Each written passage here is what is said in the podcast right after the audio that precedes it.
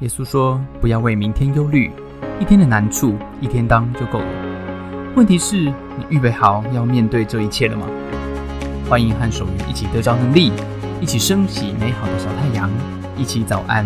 Oh my God！来，我们看一下今天 BBC News 是一个什么样的新闻呢？哇，这是一个非常特别的冒险的新闻。好，他讲到呢什么？讲到呢 Iceland 啊，这个冰岛，冰岛呢？有一群呢，叫做这个啊，Herring Girls，OK，这事情是发生在一个北冰岛北边的一个小镇啊，当地呢叫这个小镇叫做呃 s i k l o 的小镇。一九四零年代呢，这个小镇啊，就有一群妇女们，她们是穿着这种格子的衬衫，OK，有没有看到照片哈？黄色的围裙，绑着红色的头巾，在那边怎么样？在那边用盐把鱼腌在那个木桶里面。啊，他们被称为什么？被称为 herring girls。herring 是一种鱼，叫做飞鱼。啊，这个呃呃呃，一个鱼在一个呃呃非礼勿视的飞，好飞鱼，叫做飞鱼女孩。这些人呢，在一九一零年到一九六九年间呢，他每年的夏天呢，都有成千上万在冰岛的劳工从各地汇集到这个这个飞鱼的这个首都来这边工作。当年呢，占了整个冰岛百分之四十的出口所得。当年这些工作的妇女们呢，现在都还记得，他们已经八七八十岁了嘛，哈，他们觉得这种啊，回想起来，觉得这个工作呢，怎么样，背超痛啊，因为每天都要腌三到四个，每一个小时要腌三到四个木桶的鱼，然后你要连续工作二十一个、二十六个小时，你才能换班哦。好，在一九二零年，这些飞鱼女孩很特别，他们是成立冰岛第一个女性的工会，来争取他们的薪资。他们呢，成功的呢，让每一桶鱼他们的薪水可以增加百分之七十。OK，到后来一九九零年代呢，就一群的志工，主要是当地冰岛的一些的高中老师，他们就为这个东西建了一个博物馆，然后竟然赢得二零零四年的欧洲博物馆奖。哦，那到了后来，这就是整个转型成观光了。哦，到了二零二二年哦，二零二二年今年是 s i g l o 小镇最忙的一年，因为观光已经开启了冰岛这个小镇的第二春。OK，我们要来问的问题是这个，准备好了吗？好，来，这个飞鱼女孩的这个小镇呢，为什么当年的这个飞鱼事业后来它要转型成观光呢？啊，为什么？来，啊，A，因为呢遇到世界大战，很多东西这个小镇就被毁掉了啊，被毁掉了。第二个呢，因为少子化，所以其实没有人能够去延续啊这样子的一个工作的传承。C 是因为飞鱼族群的崩塌，其实捕不到鱼了啊，捕不到鱼了。D 是因为冰岛。政府的政策转型，好，请问是 A、B、C 还是 D？请作答，请作答。OK，好，我们明天活动开始的时候啊，如果你觉得信心满满的啊，信心满满的，就连按三次啊，你就这个分数答对了就加倍了哈。好，已经有人开始练习怎么样使用我们的加倍券啊。好，三、二，好，赶快按啊，赶快按啊！一，接单，接单。OK，好。好，哇，有啊，没有来不及没有关系，还好只是今天而已哈。公布答案，答案是 C，答案是因为一九六九年之后呢，一九六九年之后啊，它就怎么样，就整个飞鱼的生态族群崩塌了，它捕不到鱼了，捕不到鱼了啊，所以呢，最后就它只好转型了啊，因为捕不到鱼了，人就散光了。好，我们恭喜燕啊，恭喜这个呃呃 Susan。哦，都答对了啊！恭喜 Tashi，哇，这都是非常厉害的，非常厉害的啊！保持这个气势，保持这个气势啊，就对了。好，明天开赛开战的时候，这样就对了啊！非常特别哦，这是一个过度捕捞的一个一个一个状况。OK，好，在这个小镇啊，哈，飞鱼女孩呢，他们是什么？是劳工阶级，对不对？啊，这个渔业大发，啊，人也是大红大紫嘛，在那一刻，哇，这个就是赚翻了啊！夏天在职场上啊，你有没有遇过大红大紫的人？有没有能力强、应对佳、忠心耿耿又顾家？是不是啊？这个红到发紫啊！啊，这个人能力太强了。我在当兵的时候就遇过啊。这这个我的单位里面有一个什么？有一个 Excel 高手哦，他就是学资管的哦。你知道吗？他速度快，他反应好。这个年轻人好像跟我差不多年纪吧。那时候长官实在太爱他了啊！长官太爱他了，什么事都找他。好，你知道为什么？因为军队什么很喜欢做资料，对不对？啊，这个士兵他只是个士兵哦，他走路怎么样都有风哎哈。不过你知道吗？哈，大红大紫的人呢，也是有他的痛苦啊。正所谓什么？正所谓人红是非多，树大会招风，是不是？你上级一有个什么风吹草动，怎么样？赶快把这个摇钱树拿出来晃一晃啊！军队怎么喜欢做资料嘛，对不对？好，那你这个你这个单位就是我们这个单位啊，你这个 Excel 资料做的太好了，就被发现了啊，被发现了，直接怎么样？直接上级的上级就征召他啊，就是变成什么？变成呢？他做完自己单位的，他还要怎样？还要去做长官的长官他的资料啊？怎么一直做一直做，做到崩溃他也做不完啊？这个饭也不能好好吃，假也没办法好好休，对不对？啊，这种就是什么？这种就是大红大紫、红到发紫的人啊，红到发紫。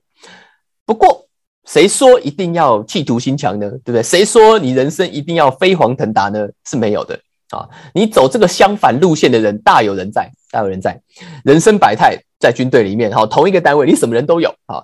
所以呢，我们也有这种同一个单位哈，有一个走反社会路线啊，无欲无求。哦，凡事讲究什么？讲究最低标准啊！这个什么东西交给他，他通通都掉地啊！然后呢，被骂到翻，大家都不喜欢他。哎，但是怎么样？他也没有犯什么大错。哎，你弄久了以后，这个人黑黑黑黑久了，竟然怎么样？竟然就发红了，竟然就发红了。为什么呢？因为他什么事你都不敢找他做，对不对？你顶多只能怎样？你顶多只能排他半夜去站卫兵嘛，对不对？但他又没有犯什么大错。你基本人权都是要顾的嘛，所以他三餐正常，哎，假期照放啊，他只要不害怕异样眼光，无敌了，无敌了啊！这时候你就出现一种奇怪的一种道理，对不对？你如果你做不了一只闪耀的凤凰，对不对？你就当一只怎么样？当一只打不死的蟑螂，你就当一个怎么样戳不死的海绵宝宝，哇，这个就无敌了，无敌了，对不对？啊，不过呢。无论呢你是走哪个路数了哈，希望大家呃这个都在不是不是走这个路数有点硬，对不对？两种都有点硬啊。我们通常都是什么？我们通常是介于凤凰跟蟑螂中间啊，凤凰跟蟑螂中间的这种可爱动物，对不对？那我们大多数人都这样子。我们呢啊两种对吧？两种都是在乎的，两种我们两长官的眼光也在乎，我们旁人的眼光也在乎。我既想飞上枝头当凤凰，对不对？但我又苦恼能力不够强，对我当不了海绵宝宝或蟑螂。就只好每天担心被戳、被拖鞋打，生活其实某个程度也是有点挣扎，对不对？不过其实呢，不管你在职场了哈，在家庭、在教会里面都是一样，我们是很难做做到就是完美，我们也很难做到不犯错，对不对？没有人想要犯错嘛。所以你什么时候呢？是人最痛苦的时候？其实是什么时候？是你当你是凤凰，然后你把自己把事情搞砸的时候。哎，你有没有搞砸过事情？在职场上面，在家里面，你有没有搞砸过这种事情？有没有突然间这下凤凰当不成，掉落凡间？那你又不是海绵宝宝，你要怎么办啊？非常的难接受，对不对？一般的人其实很难接受。如果你是凤凰，你更难接受。通常我们会怎么样？哦，我们通常就会否认，对不对？我们会这个推卸啊，我们会装失忆，对不对？哎，你职场上面遇过啊？别人啊是这样的，哦，一定不是你嘛？对，一定是你的朋友，对。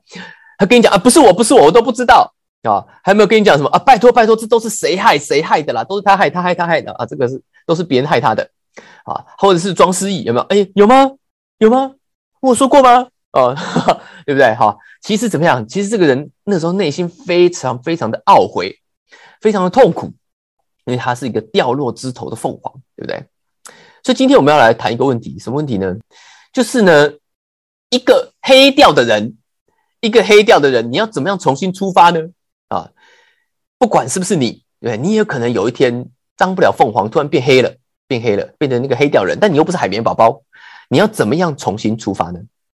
今天呢，我们呢在这个啊圣经里面读到的这一首诗啊，是一个非常特别的诗，因为它有一个写作的上下文。好，正所谓疫苗要打两三轮，圣经要读上下文。你看了这段诗的全文哦，你可以去看一下，它在诗篇第五十一篇嘛。这个故事就是一只在枝头上傲视群雄的凤凰，他发现自己搞砸了自己的人生，还搞砸了别人的人生，但他又不想自我放弃，当蟑螂，当海绵宝宝。这个凤凰。他是一个政治金童，他是一个民族英雄，他是一个国民男友。结果他怎么样？结果他在他如日中天的时候外遇，他抢了他自己员工的太太，他还设计陷害这个员工，你看多恐怖啊！这个员工还不是一般员工，还是为他立下汗马功劳、打下半壁江山的干部。你说这个人，这只凤凰怎么搞成这样子，对不对？他因为一个诱惑就搞砸了这一切。等到啊午夜梦回梦醒了，等到梦醒时分怎么样？已经来不及了啊！这个时候已经被发现了，他心里非常的懊悔。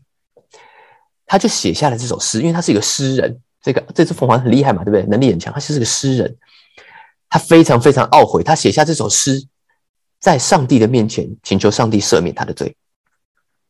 在我们不过，在我们要了解哈，到底怎么样黑掉的人可以重新出发之前，我们要先厘清一个非常关键的问题。因为如果没有厘清，就算答案你知道了，也是没有用的，也是没有用的啊！你搞砸了一件事情。它其实跟什么？跟你出了一个车祸的概念是很像的。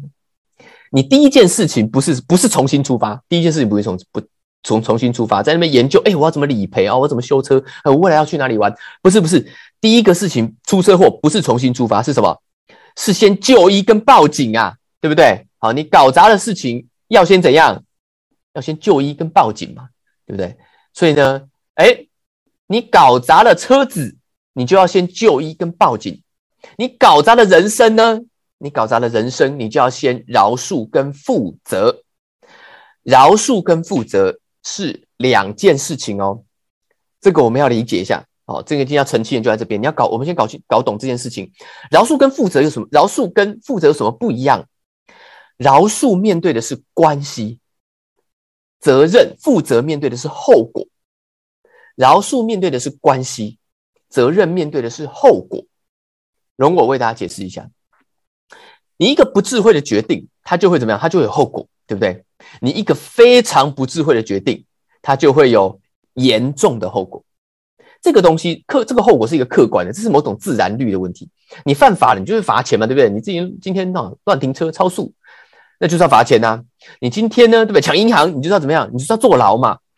你今天拉 K 哦，拉 K 吸毒，你膀胱坏掉了。你就怎么样？你就可能一辈子就是要包尿布啊！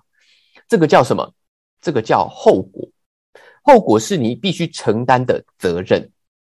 正所谓国有国法，家有家规，对不对？啊，天理昭昭，报应不爽，是不是？后果应该负什么责任？这个由什么决定？你就由这个权柄来决定，跟这个次序，对不对？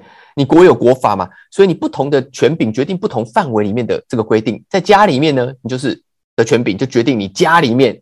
好搞砸了要承担的后果，学校的权柄就决定在学校里面，你搞砸了啊，你的后果是要退学还是记过？在国家的权柄，对不对？法院就决定你在国家里面犯法要承担的后果。不过呢，你同一个东西啊，也是在不同的范围里面，其实呃不同的单位不太一样，对？比如说我辱骂国家元首，在台湾，哎，这总统不告你，就可能就没事吧，对不对？哈，政论节目都在骂国家元首，是不是？你要在泰国，你骂骂看太皇，你怎么样？马上就被抓起来了。好，如果你在北韩呢？哎，那如果你在北韩骂金正恩，哇，那如果我想要再见到你，是不是可能只能去全联啊买宝路了？买宝路，哎哥啊，你还好吗？你还好吗？啊，哎，宝路这个梗不会听不懂吧？